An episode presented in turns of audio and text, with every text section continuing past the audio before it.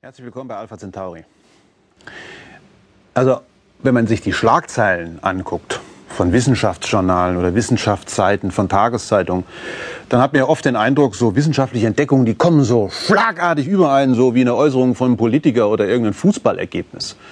So ist das aber nicht, sondern viele, ich würde sagen fast alle wissenschaftlichen Entdeckungen sind das Resultat von harter Arbeit und zwar von ziemlich langer harter Arbeit.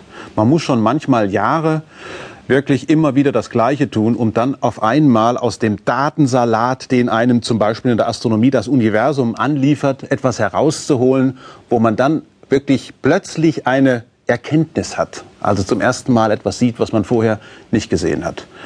Und darum soll es heute gehen. Es geht um die Frage, was ist die große Wand?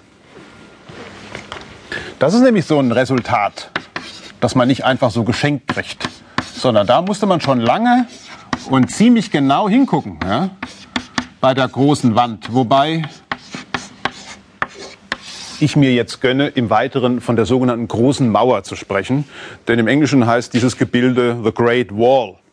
Und äh, es hat jemand neulich in der Diplomprüfung äh, gesagt, ah, ich habe mir das so gemerkt, 1989 ist die Berliner Mauer gefallen und 1989 hat man auch die große Mauer im Universum entdeckt. Die große Mauer im Universum. Also Sie wissen natürlich, was wichtiger war. Sicherlich der Fall der Berliner Mauer war viel wichtiger als die Entdeckung der großen Mauer.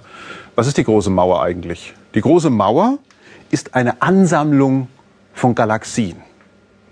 Die große Mauer ist die größte Struktur, zusammenhängende Struktur im Universum, die wir kennen. Sie ist 500 Millionen Lichtjahre lang, sie ist 15 Millionen Lichtjahre dick und sie ist 300 Millionen Lichtjahre hoch. Und sie ist 200 Millionen Lichtjahre von uns entfernt. Es ist eine Ansammlung von Galaxienhaufen und in diesen Galaxienhaufen sind natürlich Galaxien drin, Sie haben es gesehen. So sieht also tatsächlich die große Mauer aus. Eine Wand von Galaxien. Wie kann man sowas messen? Nun, man misst so etwas, indem man wirklich Tausende und Abertausende von Galaxien vermisst und ausmisst. Wie geht sowas? Man muss eine sehr, sehr empfindliche Optik haben. In dem Fall eine Optik, die so empfindlich ist, dass die auf 15.000 Kilometer Entfernung immer noch eine Kerze entdecken könnte. So empfindlich ist die Optik in einem Teleskop, was man braucht, um Galaxien in sehr, sehr großen Entfernungen auszumessen.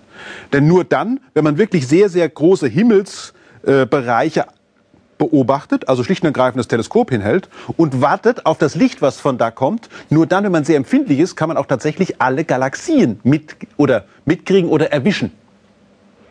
Das Erwischen von Galaxien ist natürlich ganz entscheidend. Wenn man nämlich wissen will, wie das Universum im Großen und Ganzen aussieht, oder zumindest Teilbereiche des Universums im Großen aussehen, dann muss man natürlich